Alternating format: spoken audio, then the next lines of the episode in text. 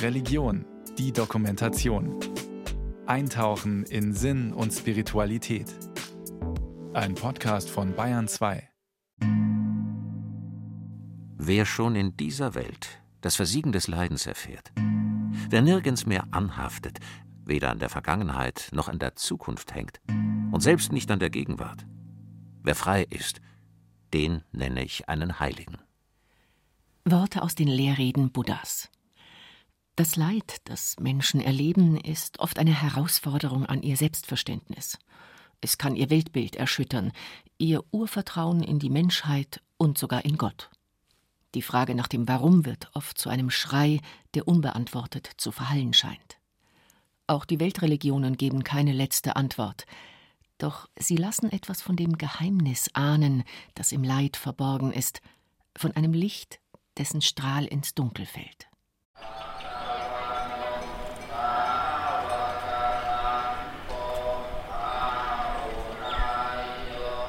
Sri Lanka. Die grüne Insel im Indischen Ozean fasziniert durch ihre Natur. Leuchtend grüne Reisfelder, lichte Palmenhaine und exotische Blüten.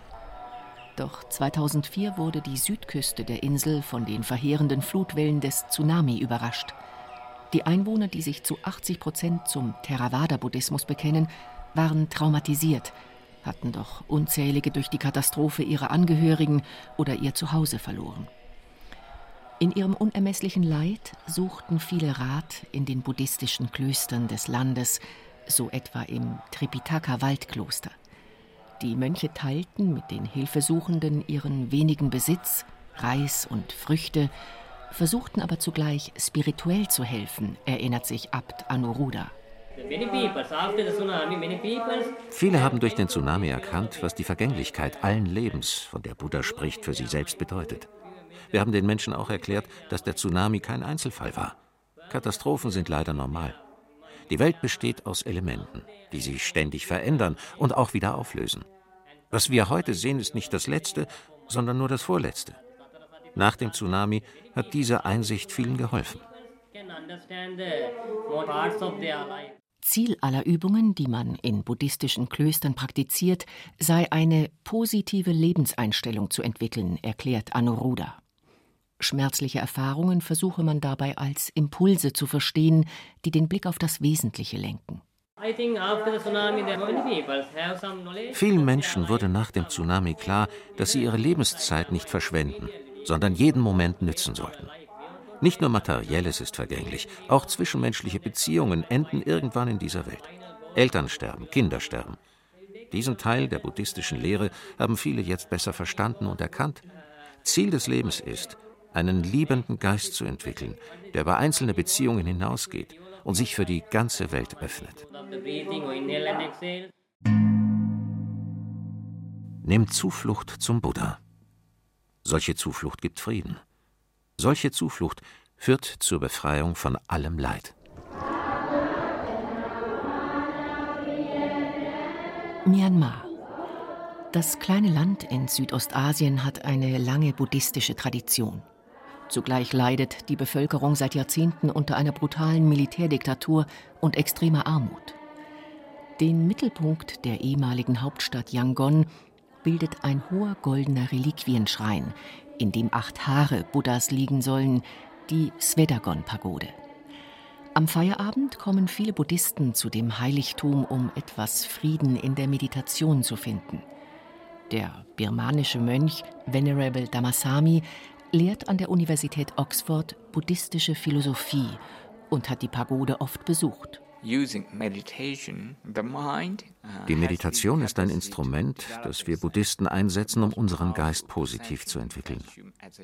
Denn unser Geist ist die stärkste Kraft, die wir Menschen besitzen.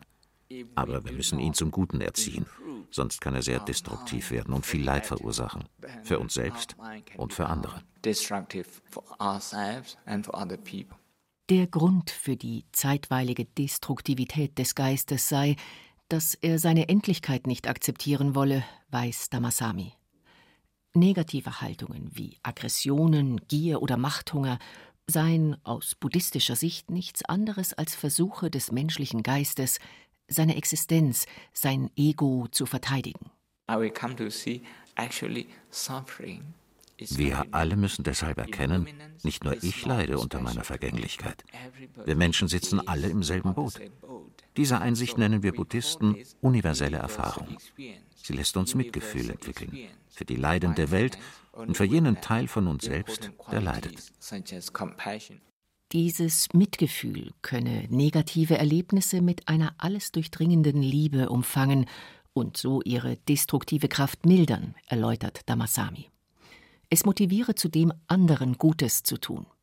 Dabei richte sich der menschliche Geist immer stärker auf Positives aus und werde im Idealfall verwandelt, erleuchtet. Wenn du die Erleuchtung erreicht hast, wird alles in deinem Bewusstsein positiv. Nichts lässt dich mehr leiden oder bringt dich aus der Ruhe. Wenn du etwas Schönes siehst, genießt du es voll, aber ohne den Wunsch, es zu besitzen. Du siehst in jedem Objekt die Energie des Universums. Dein Egoismus ist verschwunden. Deine Gedanken und Emotionen werden nicht mehr destruktiv.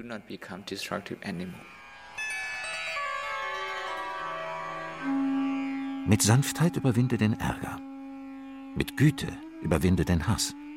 Mit Großmut überwinde die Selbstsucht. Mit Wahrheit überwinde die Lüge. Indien. Neben historischen Palästen und schmucken Kolonialbauten liegen riesige Slums. Menschen hungern, betteln, sterben auf der Straße. Angesichts dieses Leids rief der Hindu- und indische Menschenrechtler Mahatma Gandhi zu Beginn des 20. Jahrhunderts die Inder zum gewaltfreien Widerstand gegen die englische Kolonialmacht auf. Die Haltung, die den Widerstand prägte, nannte er Satyagraha. Gandhis Enkelin Ela erinnert sich, für meinen Großvater bedeutete Satyagraha mehr als passiven Widerstand. Es ging für ihn um die Macht der Wahrheit. Er sagte, Waffen sind machtlos gegenüber der Stärke der höchsten geistigen Ordnung, die wir als Seelenkraft erfahren, oder besser gesagt, als Macht der Gottheit in uns.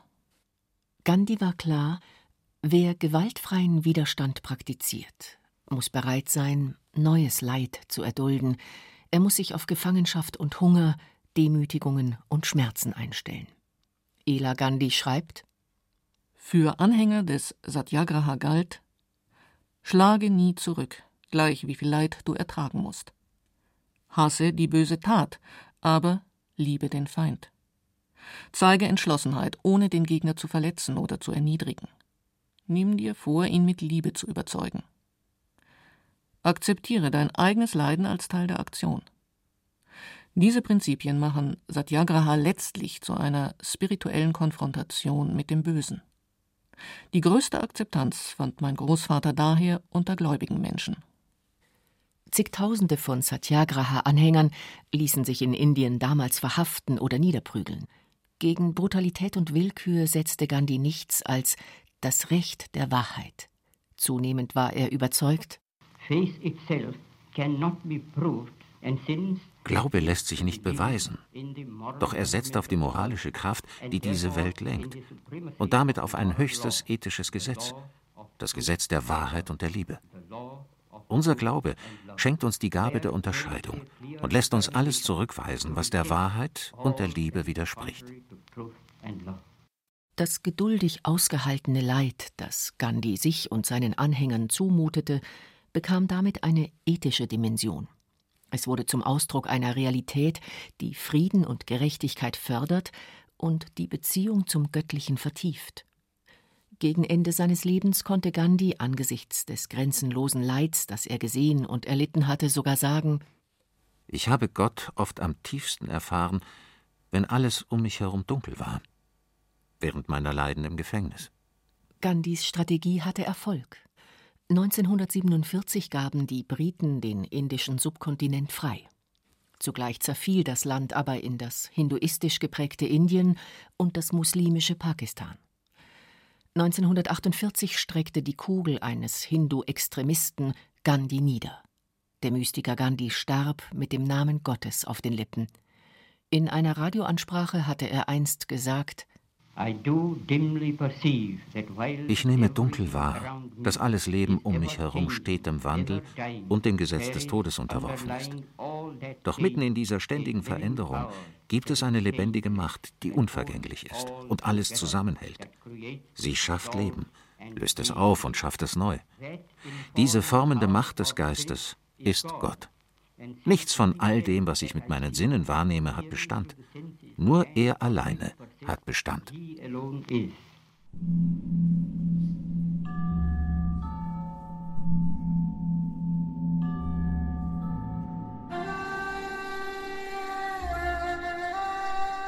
Irak, Syrien. 2016 stellte sich die Frage nach den Abgründen des Leids noch einmal neu, als im Orient die Terrormiliz IS erstarkte. Sie vertrieb, folterte oder ermordete tausende unschuldige Zivilisten. Zu den Opfern gehörten Gläubige religiöser Minderheiten wie Christen oder Jesiden, ebenso wie Muslime, die den kriminellen Überzeugungen des IS widersprachen, unter ihnen viele Schiiten. Der ehemalige Direktor des Islamischen Zentrums von England und schiitische Theologe Mohammed Shomali kannte etliche Familien, deren Angehörige Opfer der Extremisten wurden, persönlich. Als in Europa immer mehr Politiker einen bewaffneten Einsatz gegen den IS forderten, vertrat er eine andere Position. Ich wünschte mir, dass man solche Extremisten nicht tötet, sondern ihnen hilft, sich zu bekehren. Wir sollten uns nicht in Versuchung führen lassen, Gleiches mit Gleichem zu vergelten. Brutalität und Waffen, Kämpfen und Töten, All das bringt keinen Frieden, keine dauerhafte Lösung. Wir sollten das Leid erdulden und klug reagieren. Was wir heute brauchen, sind nicht Waffen, sondern Erziehung, Dialog und eine Verwandlung der Herzen.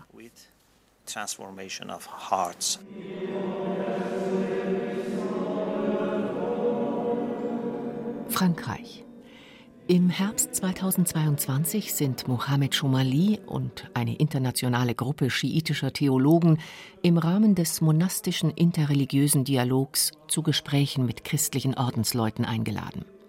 Ort der Veranstaltung ist die Trappistenabtei Assay in Burgund. Das Thema der Tagung Umgang mit Leid, religiöse Perspektiven. Aus muslimischer Sicht betont Schomali bei dem Treffen, sei Leid nie von Gott gewollt, sondern häufig eine Folge des Missbrauchs menschlicher Freiheit. Vom Koran lernen wir, dass Leiden zum Leben in der Welt gehört. Wir sollten es nicht provozieren und weder uns noch anderen zufügen. Aber wir sollten Leid auch nicht als Strafe Gottes sehen. Ganz im Gegenteil.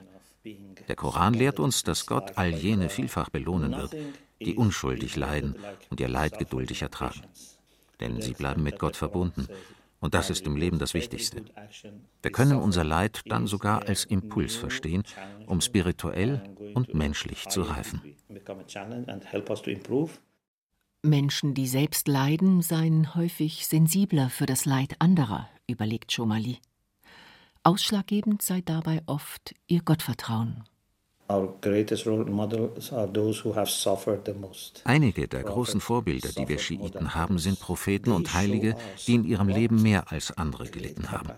Sie zeigen uns, welche Kraft Menschen von Gott her zuströmen kann.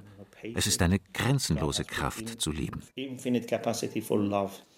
Der Besuch von Heiligtümern, die an solche Gestalten erinnern, habe für Schiiten große Bedeutung, ergänzt die kanadische Dozentin Isra Safidie. Denn man glaube, dass Gott diesen vorbildlichen Persönlichkeiten gestatte, die Gnade und Liebe, die ihnen zuteil wurde, weiterzugeben. Ein eindrucksvolles Beispiel, so die schiitische Theologin, sei die Enkelin des Propheten Mohammed, Lady Zainab. Schiiten nennen sie Mutter allen Leids, da sie erleben musste, wie ihre ganze Familie verfolgt und größtenteils ermordet wurde. Dennoch, betont Isra, blieb Seinab zeitlebens eine charismatische Persönlichkeit, die anderen Halt gab. Manche Atheisten behaupten heute, sie könnten aufgrund des Leids, das sie in der Welt sehen, nicht an Gott glauben. Lady Zainab hat trotz des immensen Leids, das sie erleben musste, nie ihren Glauben verloren. Ganz im Gegenteil. Ihre Religion gab ihr Hoffnung. Sie war stets überzeugt, dass Gott auch dann anwesend ist, wenn Schlimmes geschieht. Das Wissen um seine Allmacht und Allwissenheit war für sie ein großer Trost und half ihr, alle Schicksalsschläge zu ertragen. Ein Zitat von Lady Zainab lautet: Ich habe Gott, meinen Herrn, erfahren, als all meine eigenen Pläne ausgelöscht wurden.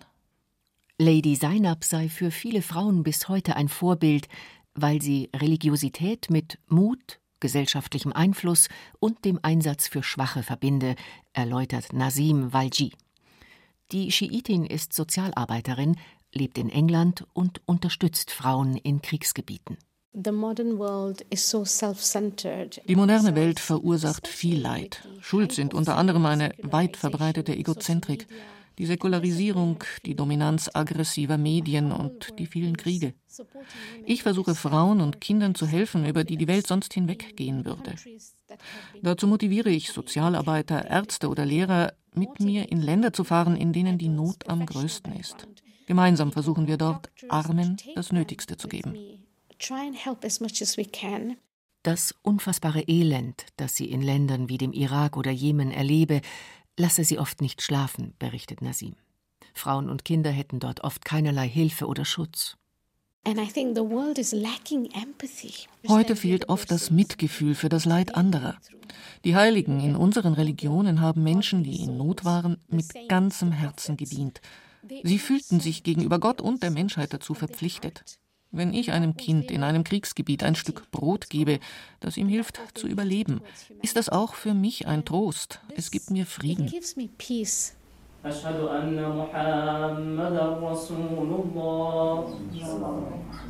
Leid fegt mit Gewalt alles aus deinem Haus, damit darin Platz für den Einzug einer großen, neuen Freude werde. Jalaluddin Rumi Während des interreligiösen Treffens in Burgund haben die Trappisten für ihre muslimischen Gäste einen eigenen Gebietsraum eingerichtet. Außerdem laden die Mönche regelmäßig in ihre hohe gotische Kirche zum Stundengebet ein. Allen Teilnehmern der Tagung steht es frei, die Gebete der jeweils anderen Glaubensgemeinschaft zu besuchen. Der Austausch zwischen den Religionsvertretern bekommt so auch eine spirituelle Dimension.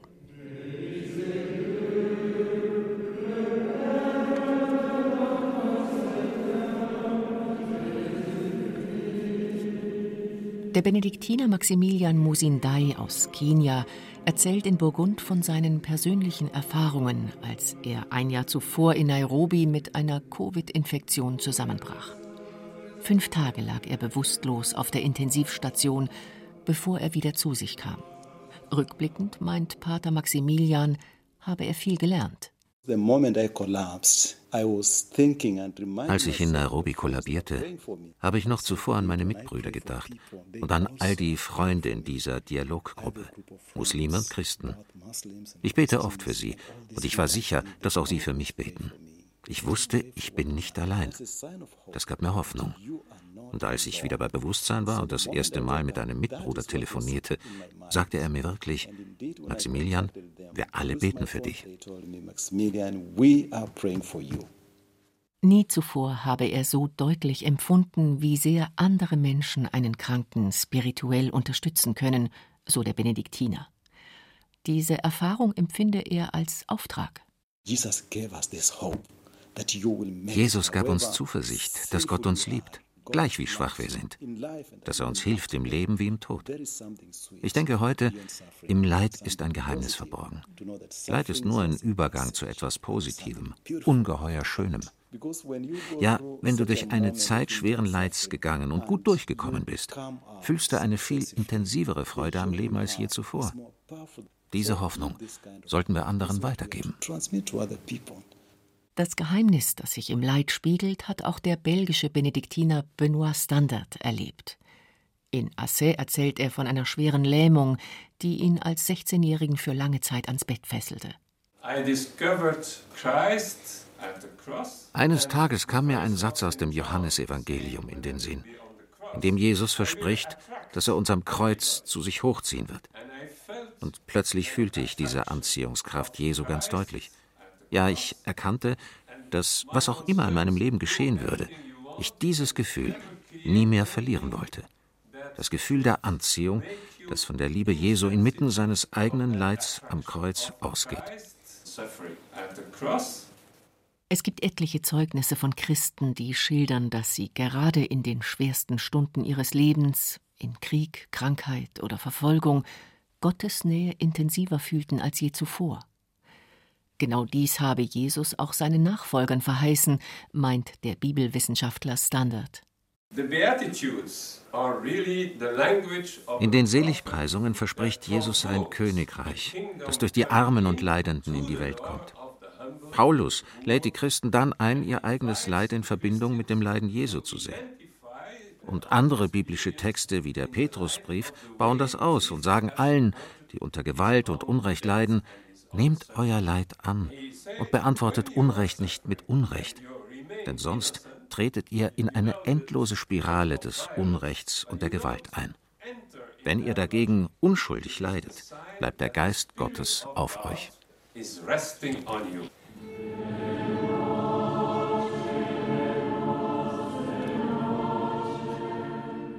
Wenn ich auch in diesem Leben nur Dunkelheit finde, ist mein Leid doch nicht so groß, dass ich nicht himmlisches Leben spürte. Leben, das die Liebe schenkt. Johannes vom Kreuz.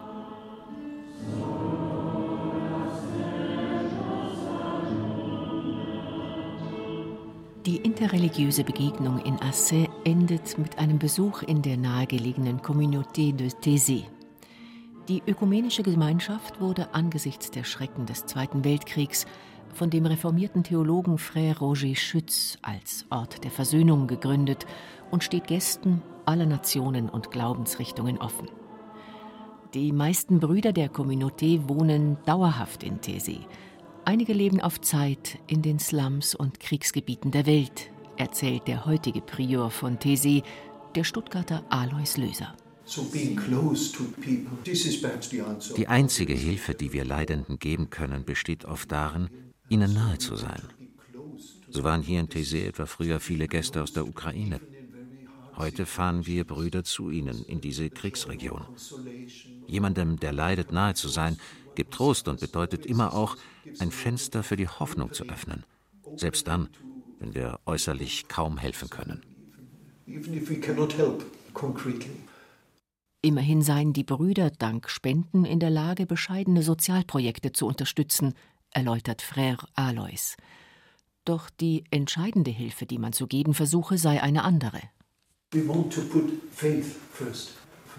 Wir stellen den Glauben an die erste Stelle, das Gebet. Das Wichtigste für jeden, der leidet, ist zu wissen, dass er sich an Gott wenden kann, dass Gott ihn hört. Das ist heute längst nicht mehr allen Menschen bewusst. Viele fühlen sich in ihrem Leid hoffnungslos allein. Aber zu wissen, dass Gott auch in schwierigen Zeiten da ist und uns stützt, stärkt Menschen innerlich. Und dann finden sich sogar oft Lösungen für materielle Probleme. 2005 wurden die Ideale der Communauté auf eine harte Probe gestellt. Eine geistig verwirrte Frau stach damals Frère Roger in der Kirche von Thésée während des Abendgebets nieder. Er starb wenige Minuten später in den Armen seiner Mitbrüder. Frère Alois hat der Frau inzwischen im Namen der Gemeinschaft vergeben und erinnert sich, dass die Brüder das Leid jener Tage ganz anders erlebten als viele Außenstehende. Der Tod von Frère Roger, der Schock, dieses Leid, hat uns in unserer Gemeinschaft enger zusammengebracht. Zu unserer eigenen Überraschung war das Ganze rückblickend eine gute und sehr tiefe spirituelle Erfahrung. Es war ein Geschenk Gottes. Ja, es sei immer wieder wunderbar zu erfahren, so Frère Alois, dass Gott selbst unfassbares Leid zu etwas Segensreichem wenden könne.